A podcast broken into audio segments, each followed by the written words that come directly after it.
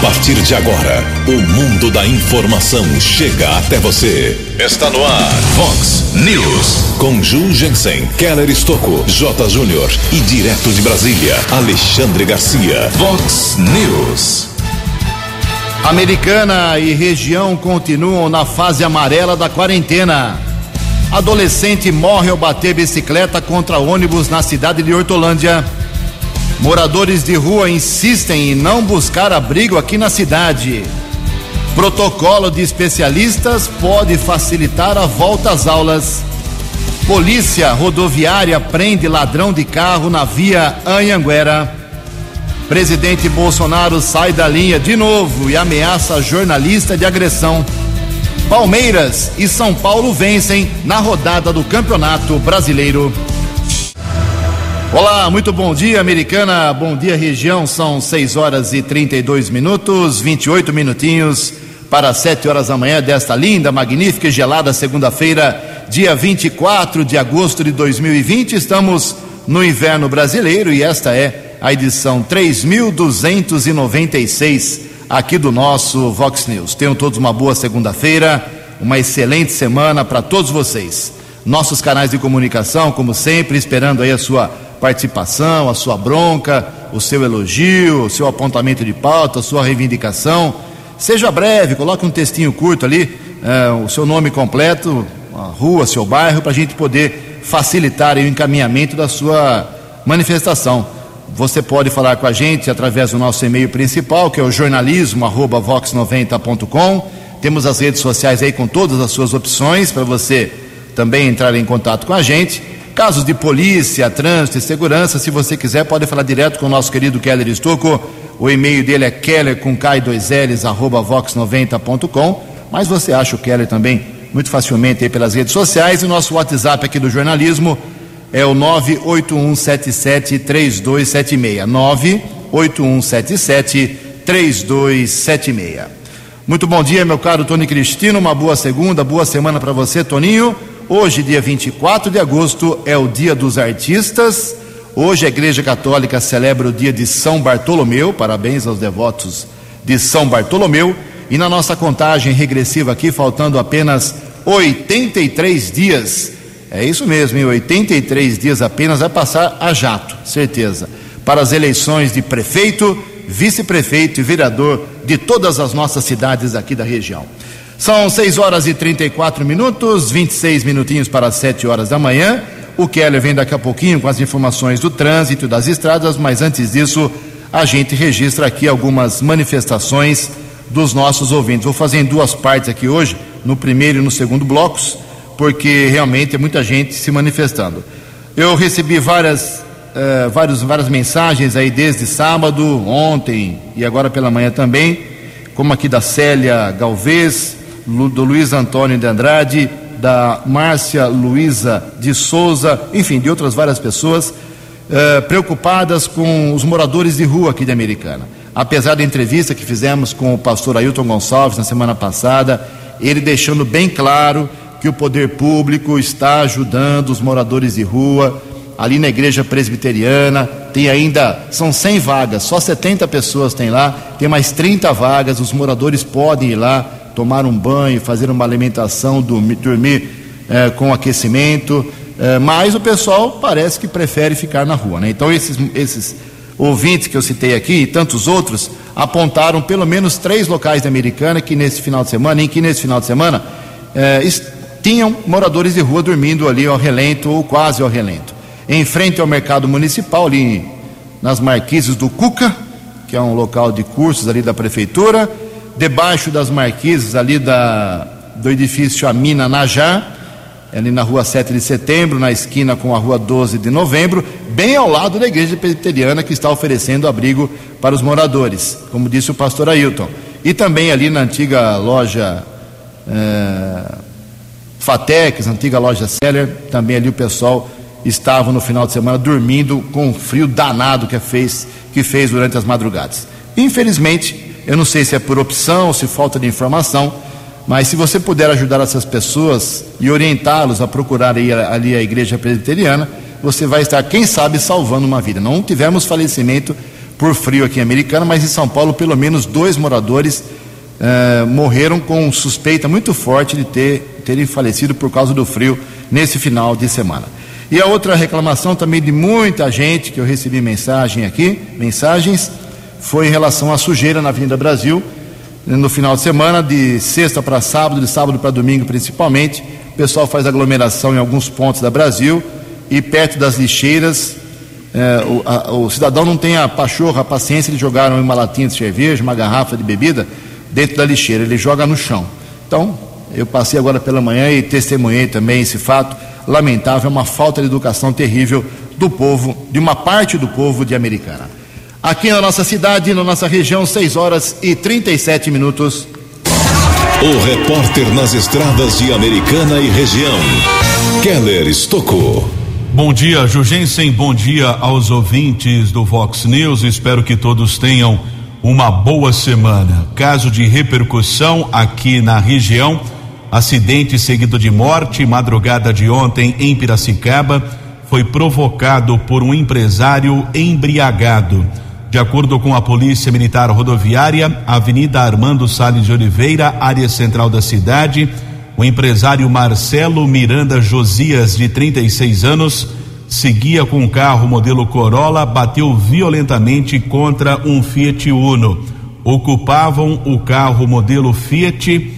O condutor, identificado como René Aparecido Moura, de 52 anos, sua esposa da mesma idade, Vilmar Alves Moura, e o filho do casal, Gabriel Moura, de 36 anos. O Serviço de Atendimento Móvel de Urgência SAMU, também equipes do Corpo de Bombeiros estiveram no local e constataram a morte no local do acidente da mãe e do filho. Já o condutor do Fiat Uno foi encaminhado para o Hospital Fornecedores de Cana medicado e liberado. O condutor do Corolla que provocou o acidente tentou fugir, mas foi detido por algumas testemunhas.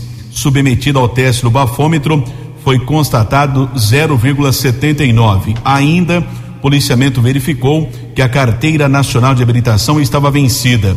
Delegado de plantão determinou a prisão em flagrante e solicitou ao Poder Judiciário a prisão preventiva desse homem que provocou a morte de uma mulher e do filho dela na madrugada de ontem em Piracicaba. Houve outro acidente na área de Hortolândia, município que faz parte da seccional de polícia aqui de Americana. Na tarde de sábado, o acidente aconteceu no Jardim Santa Luzia.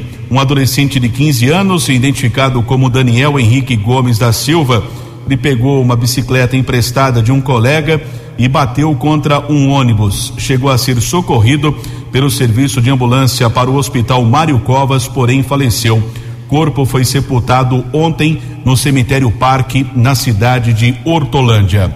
Manhã de segunda-feira, tempo firme aqui na nossa região. Por enquanto, não temos a informação de congestionamento nas principais rodovias aqui da nossa região. Rodízio de veículos em São Paulo, proibição de circulação, placas de final 1 e 2 entre 7 e 10 da manhã, 5 da tarde às 8 da noite.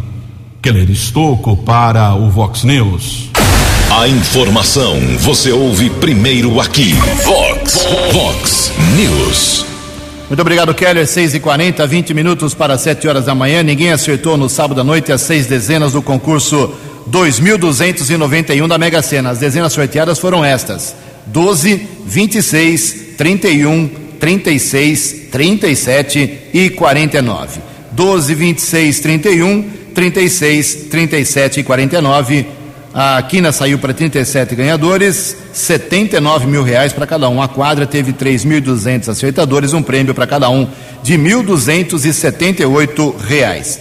Próximo concurso da Mega Sena, quarta-feira, prêmio pode chegar à casa de 40 milhões de reais. A aposta mínima custa quatro reais e cinquenta centavos. Seis e quarenta e um.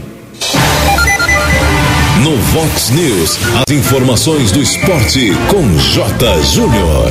Muito bom dia. Semana onde teremos a volta da Copa do Brasil. Ela parou quando estava na terceira fase. Teremos jogos a partir de amanhã. Brasileirão. O Corinthians só joga na quarta-feira contra o Fortaleza.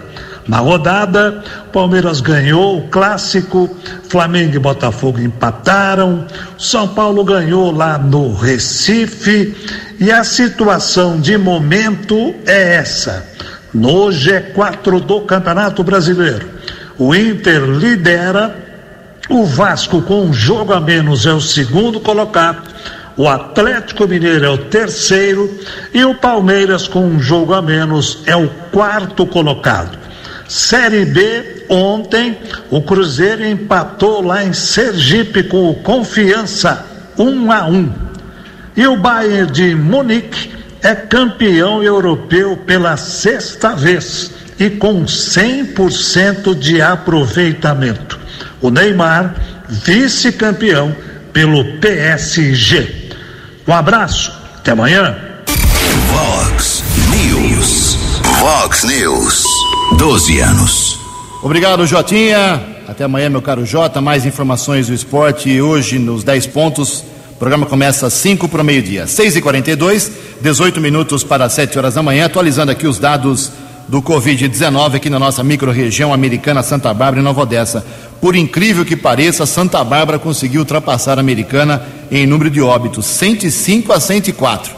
Olha só, hein? Santa Bárbara tem 105 óbitos com 3.412 pacientes que se recuperaram.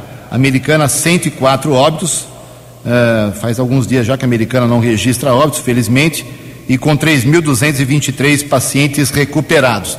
Em Nova Odessa também completamos hoje nove dias sem óbito em Nova Odessa. Isso é muito bom.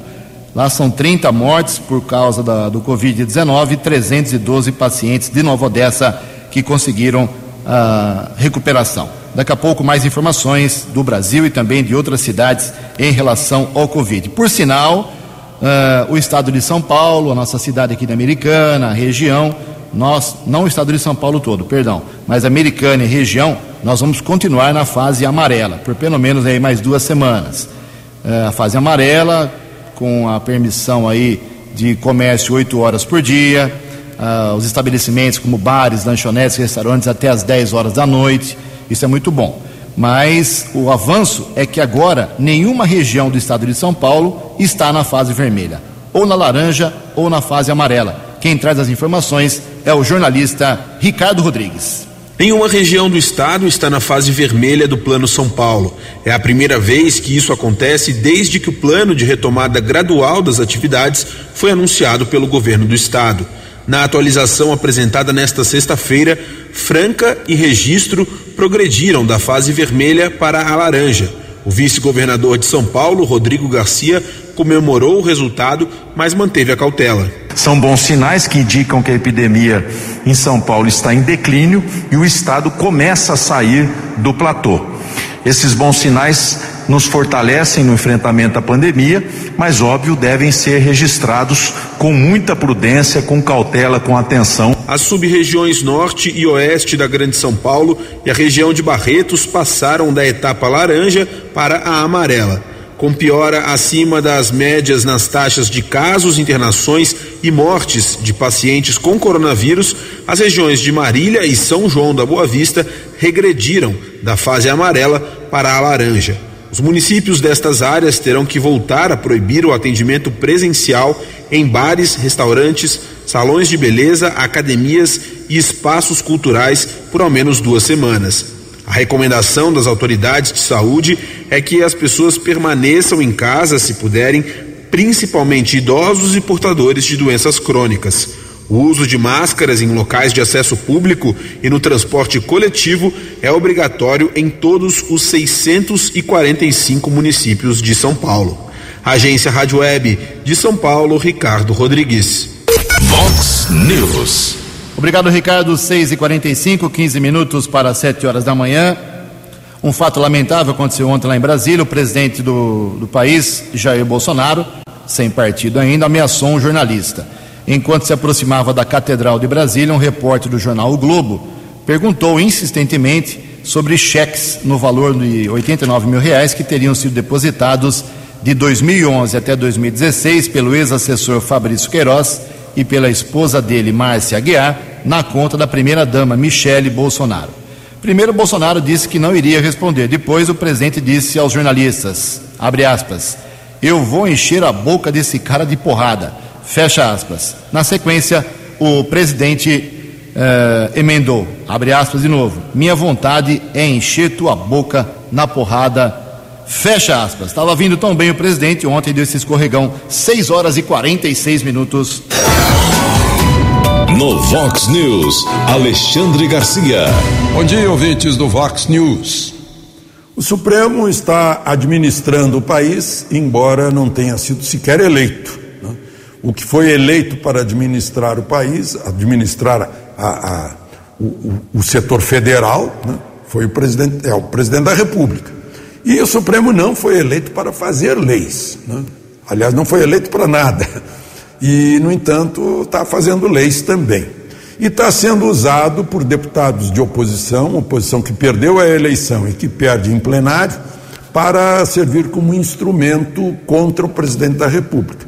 É o que diz um deles, um dos integrantes do Supremo, o ministro Marco Aurélio, que está votando contra os seus colegas, alegando que o Supremo está sendo usado politicamente e que é um tribunal constitucional. Se a gente olhar vai ver que foi assim na votação do tal dossiê do Ministério da Justiça, simplesmente dizendo que o governo não pode ter ações de inteligência para se proteger. Né? O Supremo tem, né? fez, aquele, fez aquele inquérito do é, é, absurdo, aliás, da, do, do fake news. Né? O, o, Congresso tem, né? todo mundo tem, as empresas têm, né? mas o, o, o governo não pode ter, o governo federal. O Supremo determinou também que helicóptero da polícia não, não pode sobrevoar área de, de criminoso no Rio de Janeiro, que não pode ser internado menor infrator a menos que haja vaga, que esteja sobrando vaga no centro de internação. E agora, eh, deputados de oposição pedem ao Supremo, está com a ministra Carmen Lúcia, para proibir o Banco Central de fazer circular notas de 200 reais.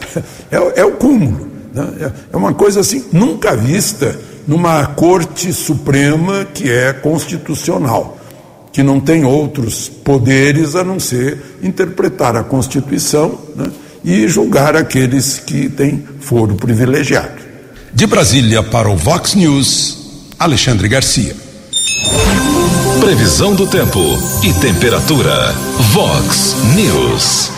Segundo a agência Climatempo, esta segunda-feira aqui na região da Americana e Campinas será de sol, algumas poucas nuvens à tarde, nenhuma possibilidade de chuva, mas o tempo continua frio. A máxima hoje não passa de 23 graus. Próxima madrugada, amanhã, 5 horas da manhã, a previsão é que se faça 9 graus aqui na região.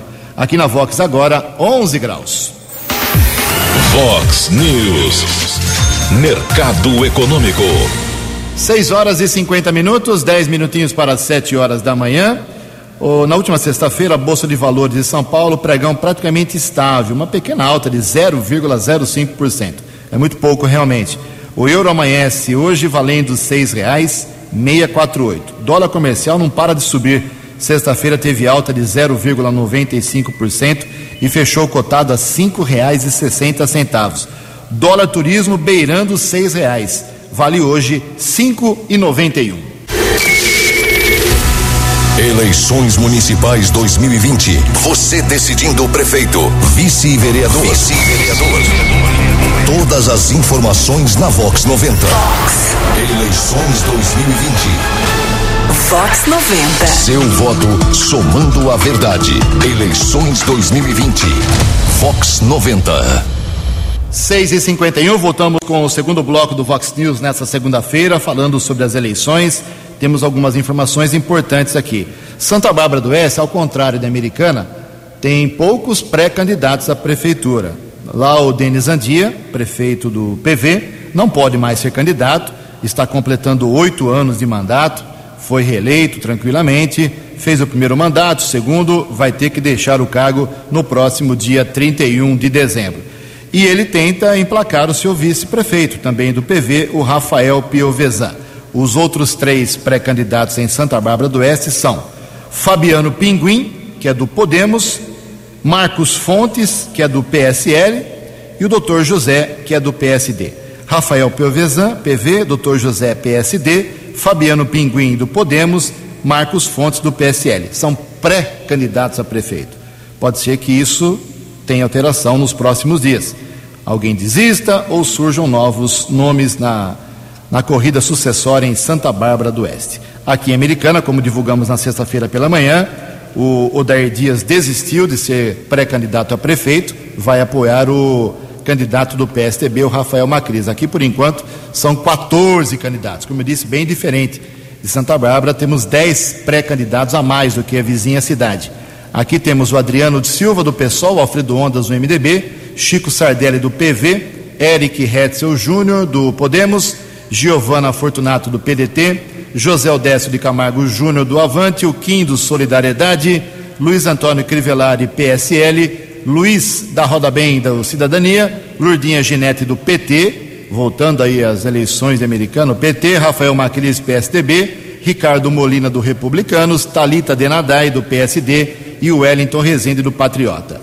Como as convenções municipais começam na próxima segunda-feira, elas podem ser feitas a qualquer data, a qualquer hora, de segunda-feira que vem, dia 31 de agosto, até 16 de setembro. Nesse período, todos os partidos têm que fazer convenções para ver se eles vão sozinhos para a eleição, se vão lançar candidatos a prefeito, se vão ter chapa de vereadores, se vão se aliar a outros eh, partidos. Então, eu digo que nessa semana, essa semana será uma semana de muita costura política nos municípios aqui da Americana e região, porque eh, as convenções podem definir se os partidos seguirão sozinhos ou não, como eu já disse, mas é muito provável que alguns nomes desistam das pré-candidaturas até a próxima, até o próximo domingo, véspera do início das convenções, como já fez o Roder Dias. Estamos de olho e vamos trazer para vocês aqui todos os bastidores da política americana, como a Vox 90 mantém a sua tradição, ok? E logo, logo virão aí, na programação da Vox 90, os boletins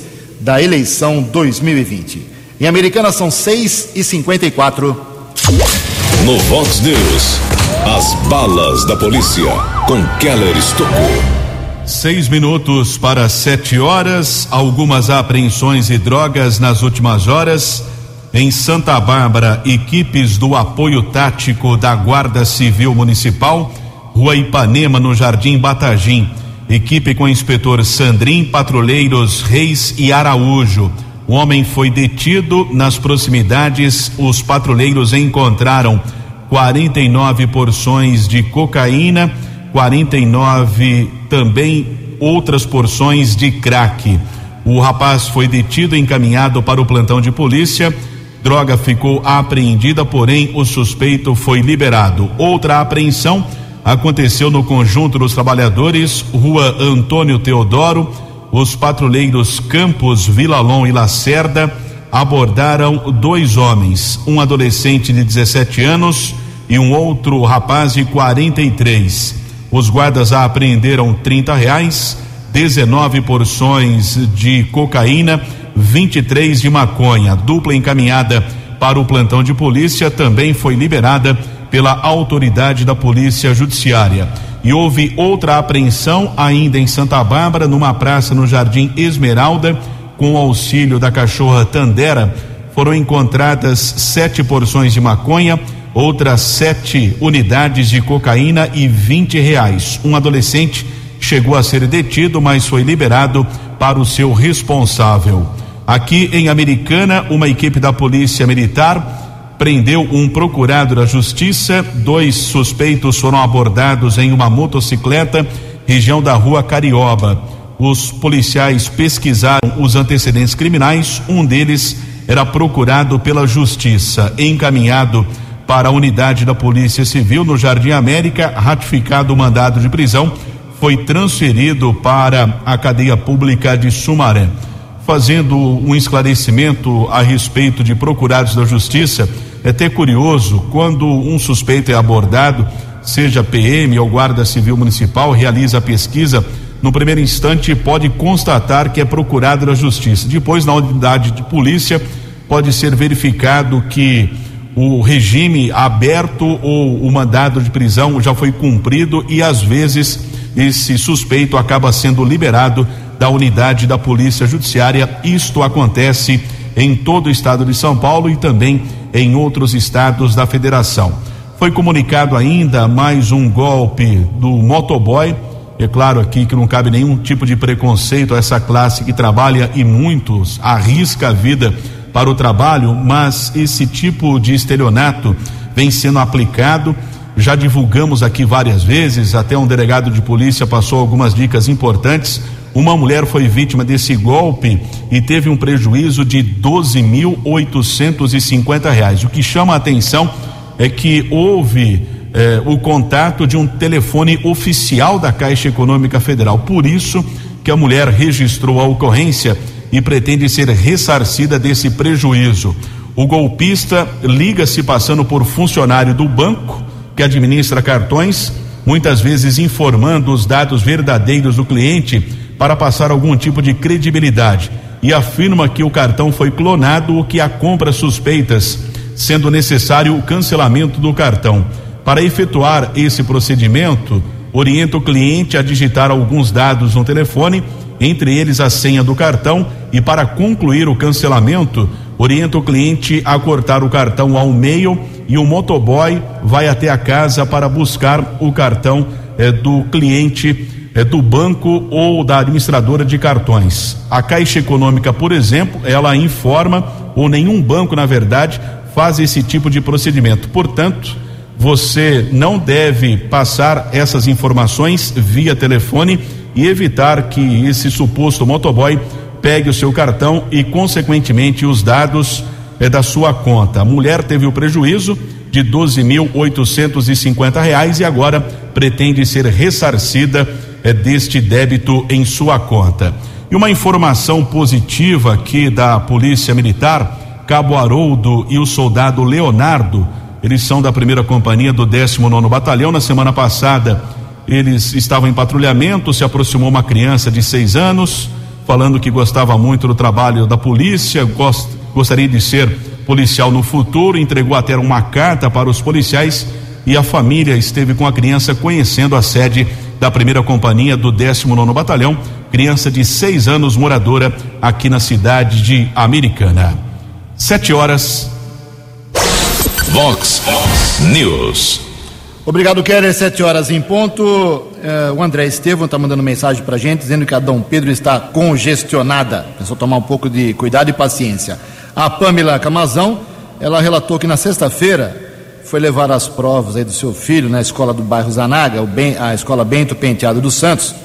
Na sexta tarde estava chovendo e ninguém atendia. O pessoal ficou na chuva lá, não só ela, como outras mães. Vamos ver o que aconteceu realmente. Espero que isso não se repita. Obrigado, Pamela, pela sua manifestação. Sete horas e um minuto. Falar um pouco ainda mais sobre escola, sobre aulas. Um protocolo de especialistas pode facilitar a volta às aulas que ainda provoca muita dúvida se volta ou se não volta, se você é a favor ou é contra. Quem traz as informações é o jornalista Rodrigo Nunes. A volta às aulas presenciais segue sendo um dilema em praticamente todo o país. Diversos estados e municípios já definiram datas de retorno, outros adiaram e até cancelaram essa possibilidade neste ano. Tudo isso por conta do risco de contaminação com o coronavírus.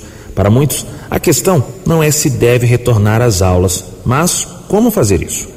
O projeto Eu Saúde Educação desenvolveu um protocolo para facilitar esse retorno, orientando os profissionais, alunos e pais. A ideia é associar a realidade da escola com as medidas de segurança para não impactar no conteúdo educacional. Um dos planos de contingência é evitar o contato entre turmas diferentes, ocorrendo um isolamento maior entre os alunos. O médico e gestor do Eu Saúde Educação, Ricardo Cabral, destaca que os dados apresentados até o momento não mostram que o retorno das aulas seja um fator que contribua com o aumento do número de casos e o protocolo pode tornar o processo ainda mais fácil. Nós descrevemos no projeto de saúde e educação uma série de atividades que se dividem em atividades sanitárias, de higiene, metodologia, materiais, EPIs. Utilizamos uma série de descrição de processos para que os fluxos dentro da escola, para que as pessoas pudessem não se encontrar dentro da escola. Então, existe um mapa de processos em cada escola que faculta as pessoas a andarem com uma exposição mínima de risco. E também, quando a gente pensa em fazer uma proposta de retomada segura, a gente tem que pensar no comportamental, que é uma responsabilidade social ampla, múltipla. Para Fernanda Sobreira, membro do Conselho Municipal de Educação de Minas Gerais e do Conselho de Educação da Associação Comercial do Estado, o retorno das aulas presenciais já poderia ter ocorrido. O distanciamento do convívio escolar para os jovens pode trazer problemas a curto e longo prazo. Então, as crianças estão tendo um grande impacto pedagógico e emocional, e muitas até com retrocesso cognitivo, com retrocesso emocional, com rompimento dessas interações, né? porque ela constrói a identidade a partir da relação com os pais. Tudo que é construído agora, ela leva para os segmentos futuros. A adolescente é a mesma coisa. O protocolo também é embasado nos dados divulgados pela Organização Mundial da Saúde, que mostram que as crianças sofrem menos os efeitos do vírus e geralmente desenvolvem sintomas leves. Agência Rádio Web. De Brasília, Rodrigo Nunes. Fox News. 12 anos. Obrigado, Rodrigo. 7 horas e 3 minutos, 7 e 3. Tem um estudo muito bem feito pelo Fórum de Desenvolvimento e Cidadania da Americana, eh, que eu vou destrinchando aí ao longo da semana, porque ele é bem complexo, bem detalhado, eh, dizendo sobre, entre aspas, né, os gastos da Câmara Municipal de Americana. O que fez o Fundo de, aqui de Americana, que envolve vários representantes de várias associações e entidades aqui da cidade. Ele, ele comparou os gastos da Câmara Municipal de Americana nos últimos anos, desde 2015, a, com a Câmara Municipal de Indaiatuba. Cidades aí com mais ou menos o mesmo porte, é isso o entendimento. Então, um comparativo fala sobre as despesas, as receitas das duas câmaras municipais e o fundo explica que o objetivo do fórum não foi criar polêmica. Ele quis apenas colocar em debate uh, esse assunto que o cidadão tem que debater aqui em Americana. Eu sou um grande defensor da existência de vereador, é um mal necessário, é o caminho mais curto para resolver o problema da sua rua, sempre falo isso. Mas os vereadores precisam ser fiscalizados por entidades como a imprensa, instituições como a imprensa, entidades como o fundo que agora faz esse trabalho. Então, eu só vou ler hoje aqui a conclusão, ao longo da semana vou dando mais detalhes, inclusive vou trazer a palavra de um dos representantes do fundo. Diz aqui a conclusão de sete linhas muito bem resumida. Abre aspas. Da análise desse breve comparativo, o qual, repita-se, tem a finalidade única de promover o debate democrático sobre os gastos destinados do Poder Legislativo de Americana no exercício de sua indispensável e nobre função, conclui-se que, adotados os números praticados pelo município de Indaiatuba, em cinco anos haveria uma economia efetiva de aproximadamente aqui na cidade americana de 48 milhões de reais, que poderiam ser revertidos em obras de infraestrutura, investimentos nas áreas mais sensíveis, resultando em imediatos benefícios ao povo ordeiro e trabalhador aqui residente. Fecha aspas. Então, eh, o Fundo de Desenvolvimento e Cidadania Americana eh, entende que nos últimos cinco anos, até 2019, na verdade, sem contar 2020, a americana poderia, a Câmara Municipal Americana, americana poderia ter economizado 48 milhões, eh, principalmente com as vagas de vereadores, com os assessores, com os salários e uma série de coisas. E eu repito, ao longo da semana eu vou analisando e divulgando para vocês esse trabalho inédito aqui na cidade e muito positivo. Sete horas, seis minutos. No Vox News, Alexandre Garcia. Olá, estou de volta no Vox News. Interessante o silêncio em torno do doleiro, o doleiro dos doleiros, o mestre dos doleiros, o Dario Messer, que fez uma delação premiada dando um bilhão de garantia uma pessoa só. Né? Mas está difícil de a gente ler ou ouvir notícias a respeito do andamento dessas coisas. Né?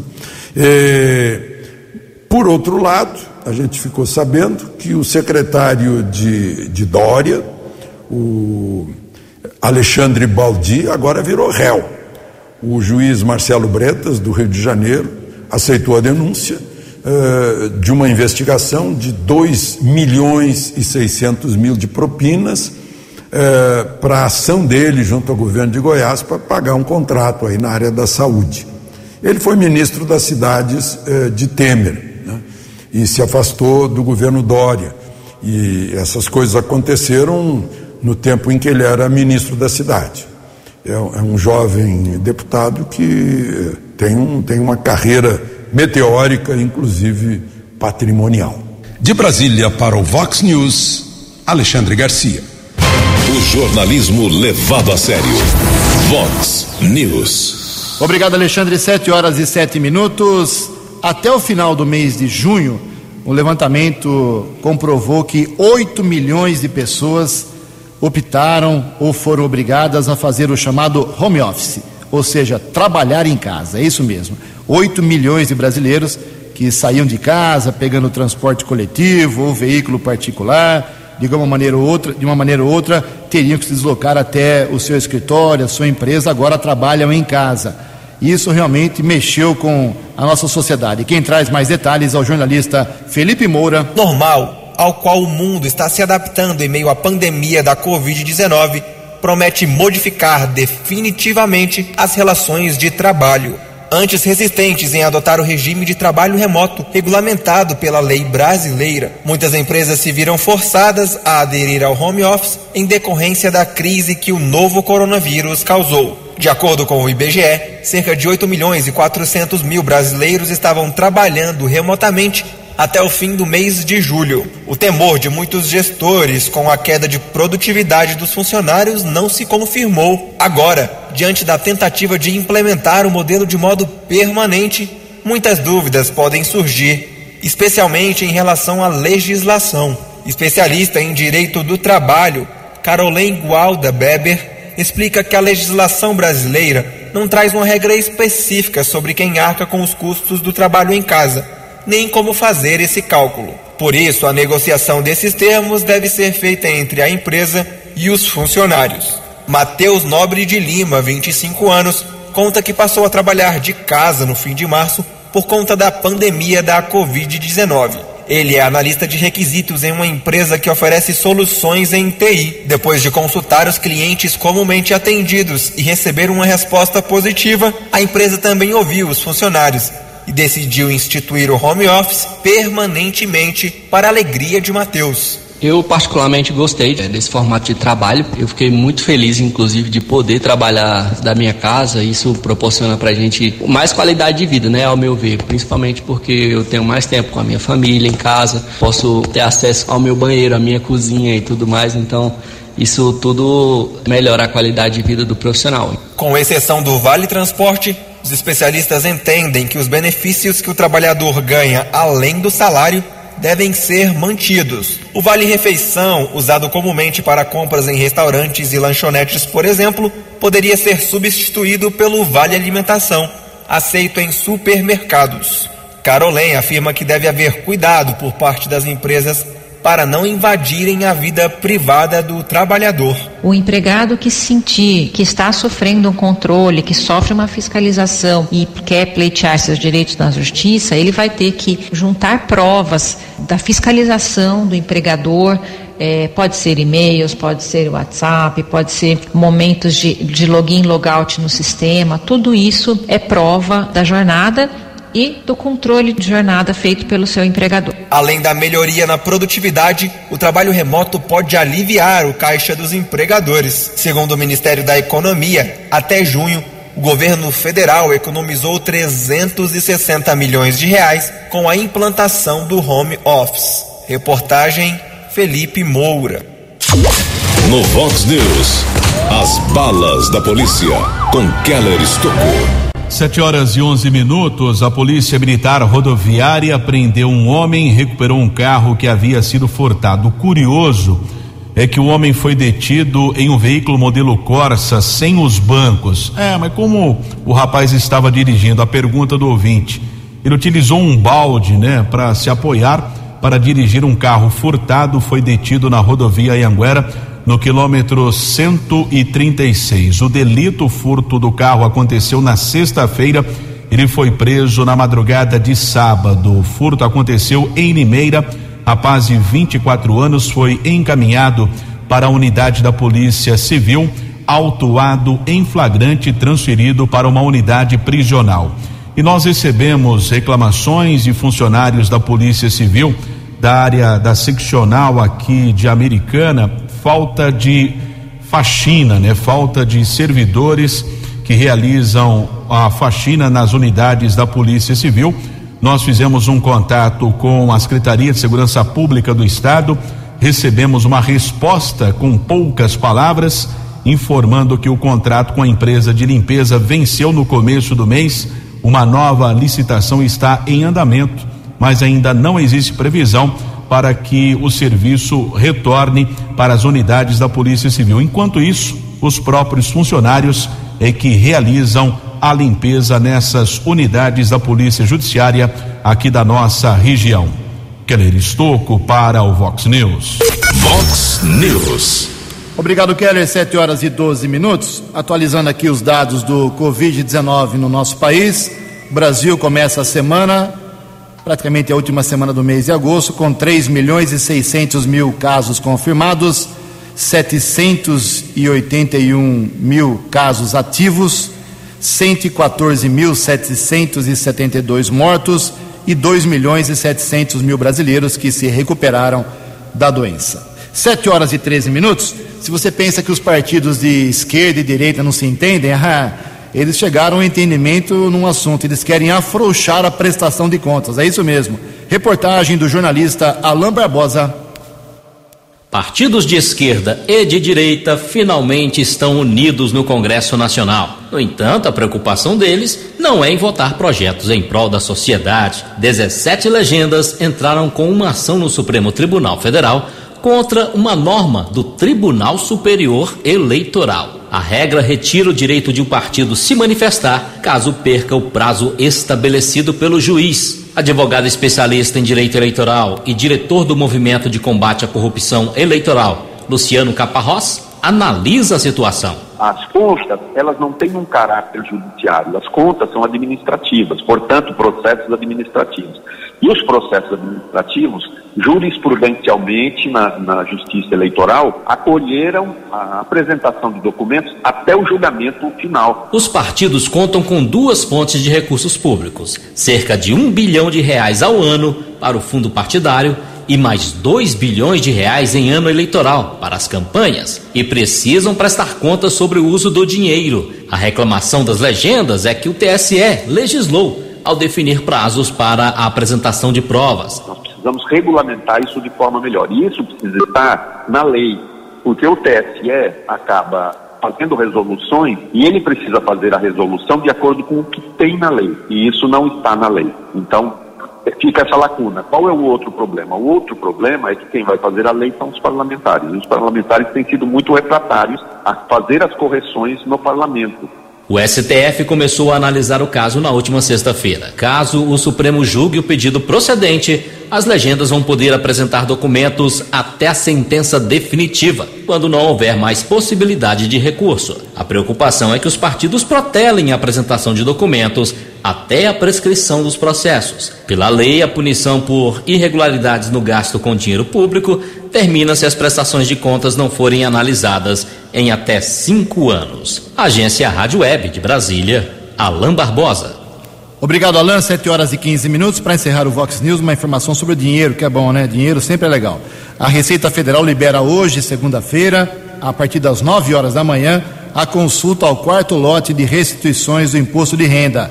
O pagamento será feito no dia 31, segunda-feira que vem, na conta bancária indicada pelo contribuinte ao fazer a declaração.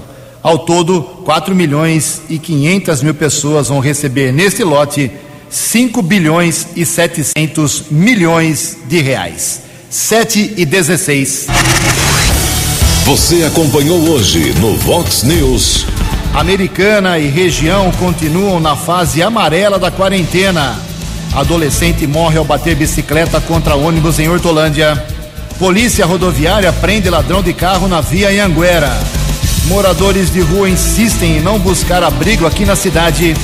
Protocolo de especialistas pode facilitar a volta às aulas. Bolsonaro sai da linha de novo e ameaça jornalista de agressão. Palmeiras e São Paulo vencem bem na rodada do Campeonato Brasileiro. Você ficou por dentro das informações de Americana, da região, do Brasil e do mundo. O Vox News volta amanhã.